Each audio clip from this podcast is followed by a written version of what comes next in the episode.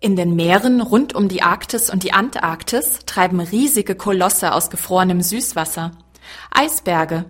Aber wie kommen diese Süßwasserberge ins salzige Meer? Das SWR Kindernetz hat es für dich herausgefunden.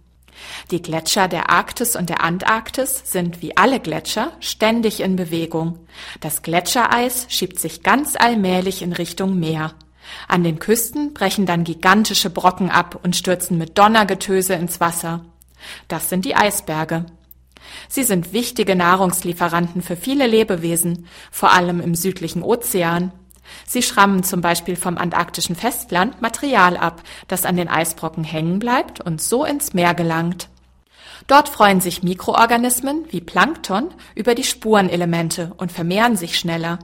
Und davon profitieren dann die größeren Tiere, die das Plankton fressen. Nur ein winzig kleiner Teil eines Eisbergs guckt aus dem Meer heraus. Der allergrößte Teil schwimmt unter der Wasseroberfläche.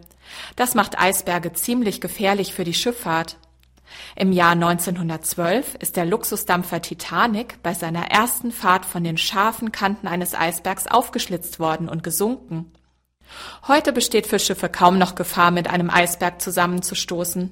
Viele Schiffe haben nämlich moderne Ortungsgeräte an Bord.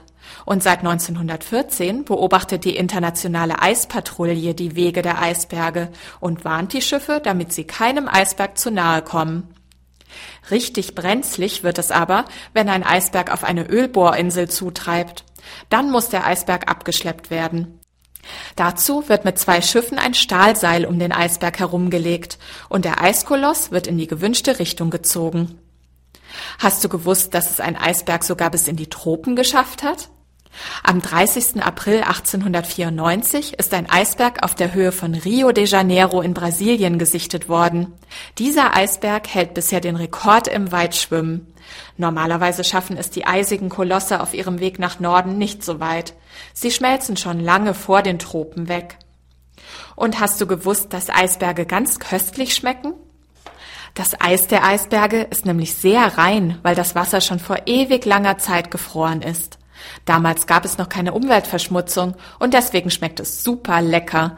Und so werden kleine Eisberge von Booten abgeschleppt und an die Getränkeindustrie verkauft. Noch mehr Wissen findest du auf www.kindernetz.de.